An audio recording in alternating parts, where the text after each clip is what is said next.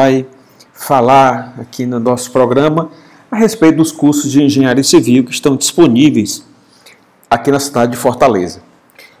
Até pouco tempo atrás, a gente tinha basicamente, vamos contar uns 10, 15 anos atrás, a gente tinha praticamente somente os cursos de engenharia civil da Universidade Federal do Ceará, é um curso que hoje tem mais de 60 anos, e da Universidade de Fortaleza, que é a Unifor. Pois bem, acabei de fazer uma pesquisa aqui no EMEC, que é o site do Ministério da Educação, que, que fala, que tem todos os dados, todas as estatísticas a respeito da educação universitária brasileira. E, para minha surpresa, somente o curso de Engenharia Civil na cidade de Fortaleza, nós temos 22 instituições oferecendo. Então, realmente é muita gente sendo formada em engenharia civil. Alguns cursos já tradicionais, como eu falei, o mais antigo, o da Universidade Federal do Ceará e também o da Unifor. Mas aí depois nós temos vários outros, como o da Unicristo, da Estácio, Farias Brito, é, nós temos aqui o da, da Facet, que agora é Unicet, aqui aparece o da Ateneu, aparece também aqui, deixa eu ver, é, Unip, Pitágoras, Unifax e, obviamente, o que eu faço parte, que é o do Instituto Federal de Educação, Ciência e Tecnologia do Ceará. Mas talvez você se pergunte por que tanto curso de engenharia civil numa cidade como Fortaleza? Será que há emprego para todo esse pessoal? Bom, a gente tem que pensar que esse curso, tantos cursos de engenharia, eh, são, acho que, motivados pelo boom que a construção civil experimentou há alguns anos aí, eu diria por volta de 2010, né, 2008, 2010, teve aquele boom. É, porque anteriormente, o que acontece? Nós tivemos a chamada, né, se a gente olhar para a década de 80, a chamada década perdida, que era quando a, a economia brasileira estava completamente estagnada. Né? Então não se investia em infraestrutura, não, não se tinha financiamentos para a compra de apartamentos. Né? Muitos engenheiros abandonaram a sua profissão, foram trabalhar no mercado financeiro, outros montaram um comércio, um restaurante, né? foram, foram de repente criar alguma indústria em outro setor que não da construção civil. E aí realmente ninguém se interessava por se formar como engenheiro, até porque é um curso bastante difícil, um curso longo, de cinco anos, extremamente difícil de ser completado.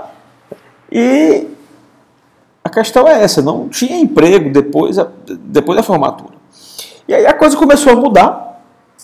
É, como eu falei para vocês, é, começou a, a, sentir falta, né? o mercado começou a sentir falta de engenheiros, a ponto de, por exemplo, manchetes como do Bom Dia Brasil, né? Eu, eu, eu, me lembro que o apresentador falava: faltam engenheiros, há empresas importando, treinando e brigando para não perder o profissional. Então, começou a surgir essa carência, essa demanda por profissionais da área. É, o economista Marcos Formica, da Inova Engenharia da Confederação Nacional da Indústria, falou o seguinte: lá por essa época de 2010, formamos poucos engenheiros, são cerca de 32 mil ao ano. A necessidade atual é o dobro disso. Então, acho que nesse mote aí, as pessoas começaram a pensar: bom, então como é que vamos formar engenheiro? Né? As diretorias, né? o pessoal que pensa aí nas universidades, nos centros universitários a gente começou a pensar, bom, é, uma, é um mercado que está aí aberto na educação superior.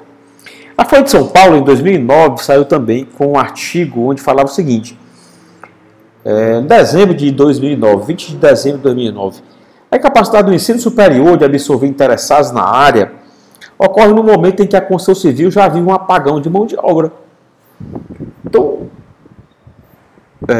estava é, começando a falar. Não era só apenas engenheiro, né? A gente ouve falar que estava faltando pedreiro, estava faltando mestre de obra, estava faltando ferreiro, é, topógrafo, né? Ficou muito escasso a questão do topógrafo, os salários dispararam, né? Então, a lei da oferta e da procura. E aí eu acho que por isso que muitos é, foram nesse sentido. Então nós que fazemos parte do Instituto Federal também vimos essa perspectiva de termos um curso de engenharia, né? É, que não fosse, não reproduzisse o mesmo formato da Universidade Federal do Ceará e nem aquele da Universidade de Fortaleza, né? Havia campo para isso? Sim, na época que a gente começou a pensar o curso, lá para 2010, por aí, claro que havia, né? Porque é, o Nordeste era considerado como possuindo grandes atrativos, porque aqui no Nordeste se tem o segundo maior déficit habitacional do país. E na época também era o segundo maior volume de investimento do PAC, aquele plano de aceleração do crescimento. Né? Havia também aquela grande expansão da classe C.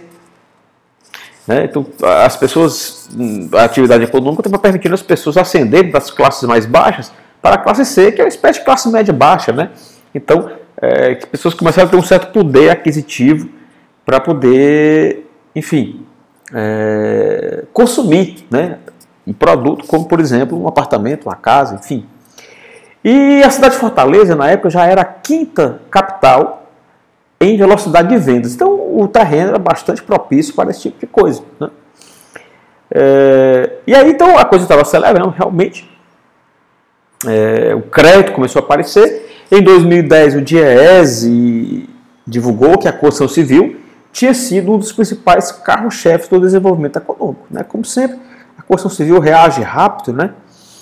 E naquela época a gente tinha um cenário bastante favorável para a construção, porque nós tínhamos a Copa do Mundo, que estava chegando, né, em 2014. Nós tínhamos em 2016, né, claro que toda a parte de infraestrutura tem que ser feita antes, mas nós tínhamos o Rio 2016, Havia, havia essa questão do PAC, do Minha Casa Minha Vida, que estava muito no começo, mas isso aí tudo fomentava o mercado da construção civil. E, particularmente aqui no estado do Ceará, havia muitas iniciativas por parte do governo do estado. Havia, havia o chamado Sanear 2, que é um programa de, de expansão da rede de, de, de coleta de esgoto, né, de tratamento de esgoto. Havia o questão dos parques eólicos, né, os leilões que o Ceará estava despontando na época como um, um, um, grande estado produtor de energia eólica. Estava em construção aqui o Eixão das Águas, que é um grande canal, um sistema de canais, de adutoras e canais que, vão trazer, que trazem água para Fortaleza e para o Porto do Pecém, que é onde está instalada a siderúrgica. Né? É, havia a questão do, do projeto do aquário, aqui em Fortaleza. Havia um metrô que estava em construção já há algum tempo. Havia ainda aquela perspectiva de ter uma refinaria aqui na região, mas que depois foi descartada né, com a crise da Petrobras. O aeroporto, que passava por uma reforma, mas também que até hoje não deu certo. Havia o metrô do Cariri. Né? Na época havia os planos para a siderúrgica, que hoje é uma realidade, né? está aqui em 2017, é uma realidade a siderúrgica do lado do Pecém. Sem contar a própria ferrovia transnordestina e a própria expansão também do Porto do Pecém. Então havia realmente uma, uma, um ambiente muito favorável para a expansão do mercado de engenharia.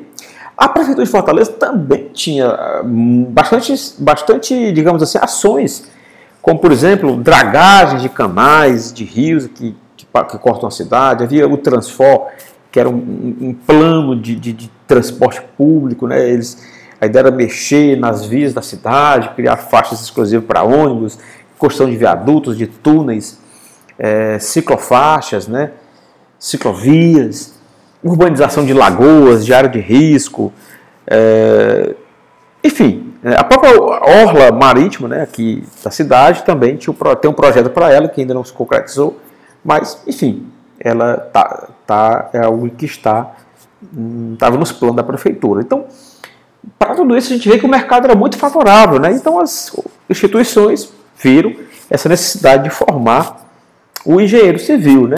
Sem contar, né, obviamente, com o mercado privado, as construtoras experimentavam, experimentaram um grande crescimento durante essa época, porque justamente essas construtoras é, tinham agora facilidade de venda, né? Quantos que, que em Fortaleza havia prédios que no dia do lançamento eram todos vendidos, né? Então, Nunca se vendeu tanto apartamento com tanta facilidade como nessa, nessa época aí que nós estamos nos referindo.